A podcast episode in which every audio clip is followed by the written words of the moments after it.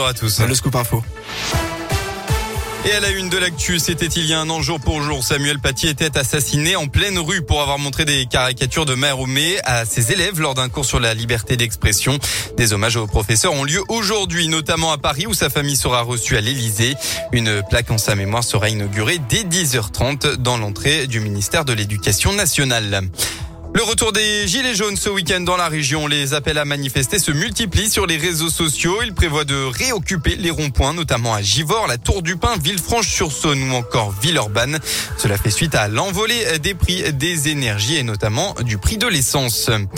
Lui avait engendré deux accidents et avait grièvement blessé une femme de 28 ans. Mardi dernier à Villeurbanne, le chauffard fou devait, être jugé en comparution immédiate pour blessure involontaire. Hier, l'homme âgé de 38 ans a finalement euh, demandé un renvoi. Il reste, que, il reste donc en détention provisoire jusqu'à son jugement le 19 novembre prochain. Qui a tué le petit prince Vous êtes-vous déjà posé la question alors qu'on célèbre cette année les 75 ans de la parution du conte le plus traduit au monde? L'écrivain Michel Bussy propose dans son dernier roman paru avant-hier euh, une enquête qui mêle les personnages du petit prince mais aussi les proches de son auteur Antoine de Saint-Exupéry. Code 612, qui a tué le petit prince? C'est son titre.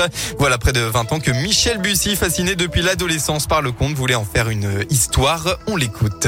L'évidence est apparue en pensant à la fin du Petit Prince, enfin, du serpent hein, qui mord le Petit Prince. Et donc, c'est grâce effectivement à cette idée-là de nous dire, bah, on peut peut-être lire le Petit Prince aussi comme un récit policier. Et on pense à la disparition de Saint-Exupéry quelques mois plus tard, qui est tout aussi mystérieuse. Et donc là, évidemment, tout se mettait en place en disant, oui, oui, je me suis dit, c'est une bonne idée parce que là, on a tous les ingrédients d'une contre-enquête avec un parallèle entre Saint-Exupéry et le Petit Prince et euh, de donner une autre couleur au Petit Prince qui est de se dire que peut-être Saint-Exupéry a à, cacher entre les lignes un certain nombre de sens secrets au Petit Prince. La disparition d'Antoine de Saint-Exupéry à bord de son avion au-dessus de la Méditerranée en 1944 a donné lieu, elle aussi, à de nombreuses hypothèses. La carcasse de l'appareil n'ayant été retrouvée qu'en 2003.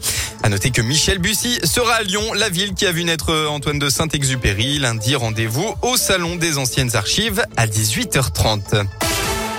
Les sports en football, suite de la dixième journée de Ligue 1 aujourd'hui à 17h. Le Clermont Foot affronte Lille, champion en titre.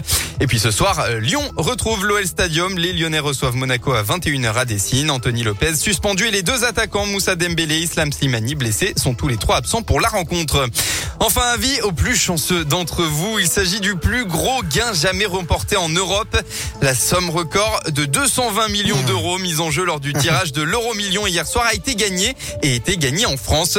Les bons numéros sont le 21, 26, 31, 34 et 49 et les chiffres étoiles 2 et 5.